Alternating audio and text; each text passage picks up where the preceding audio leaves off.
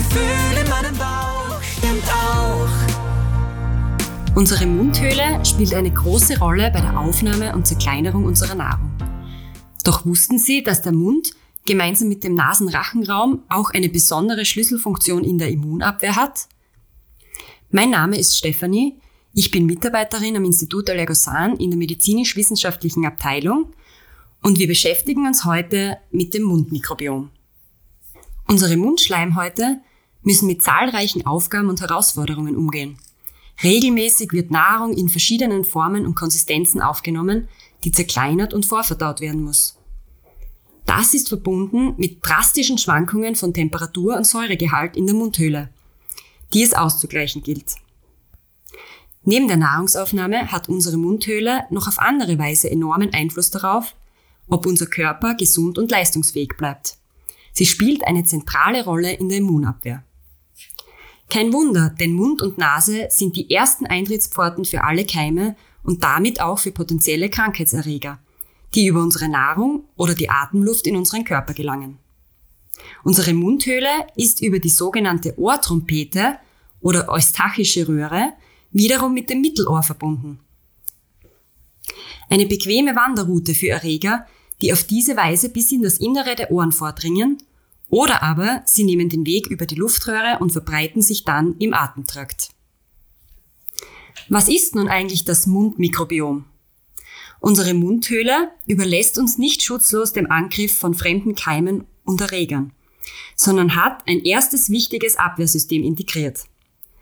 Die Mundflora oder wissenschaftlich auch orales Mikrobiom genannt. Dabei handelt es sich um natürlich im Mundraum vorkommende Mikroorganismen, vorwiegend nützliche Bakterien, die auf den Mundschleimhäuten leben. Diese Mikroorganismen übernehmen zentrale Schlüsselfunktionen im Mund- und Rachenraum. Sie erfüllen wichtige Schutzfunktionen für unsere Zähne und unser Zahnfleisch.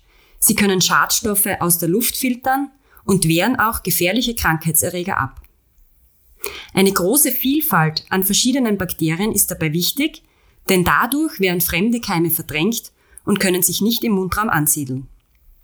Darüber hinaus können einige Bakterienarten unserer Mundflora spezielle Abwehrstoffe produzieren, die gefährliche Erreger gezielt angreifen und eliminieren. Eine gesunde Mundflora besteht aus einer Vielzahl verschiedenen Bakterienarten. Ihre Zusammensetzung variiert je nach Alter, Lebensweise und Gesundheitszustand. Besonders unsere Lebensweise hat einen großen Einfluss auf das orale Mikrobiom. Ungesunde Ernährung, Medikamente oder starke Schwankungen des pH-Werts innerhalb der Mundhöhle, wie zum Beispiel durch zuckerreiche Nahrung, können unsere Mundflora beeinflussen und sowohl die Vielfalt als auch die Anzahl an nützlichen Bakterien reduzieren.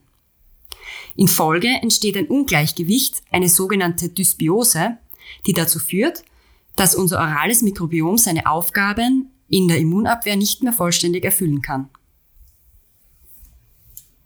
Schädliche Keime können sich so im Mundraum und von dort weiter im Körper ausbreiten.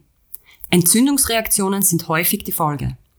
Störungen des oralen Mikrobioms haben somit nicht nur Auswirkungen auf unsere Zähne und unser Zahnfleisch, da unsere Mundflora weitreichenden Einfluss auf den gesamten Mund-, Nasen- und Rachenraum hat und obendrein noch die Immunabwehr unterstützt, kann sich durch eine geschwächte Mundflora die Anfälligkeit für Infekte im gesamten Hals-Nasen-Ohrenbereich erhöhen.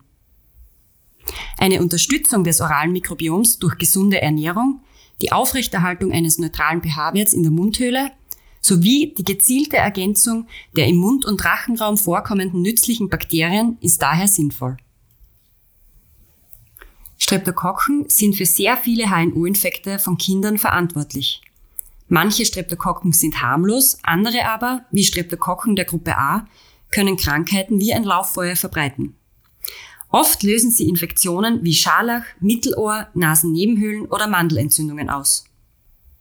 Aber nicht jeder, der mit diesen Streptokokken in Berührung kommt, wird automatisch krank. Wenn das Immunsystem stark genug ist, dann kann ein Ausbruch der Krankheit verhindert werden. Viren bieten oft den Boden für Streptokokken, denn ein viraler Infekt wie zum Beispiel Husten, Schnupfen oder Halsschmerzen, greift die Schleimhäute im Rachen an und bietet so die perfekten Bedingungen für krankheitserregende Bakterien, wodurch die Erkrankung meist noch verschlimmert wird. Streptococcus ist aber nicht gleich Streptococcus. Streptokokken sind eine weit verbreitete Bakterienart, die in der Regel mit Krankheiten in Verbindung gebracht werden. Weniger bekannt ist, dass es ähnlich wie in der Darmflora auch in der Mundflora gute und böse Bakterienarten aus derselben Familie gibt. Der Bakterienstamm Streptococcus salivarius K12 hat seinen natürlichen Lebensraum in der Mund- und Rachenhöhle.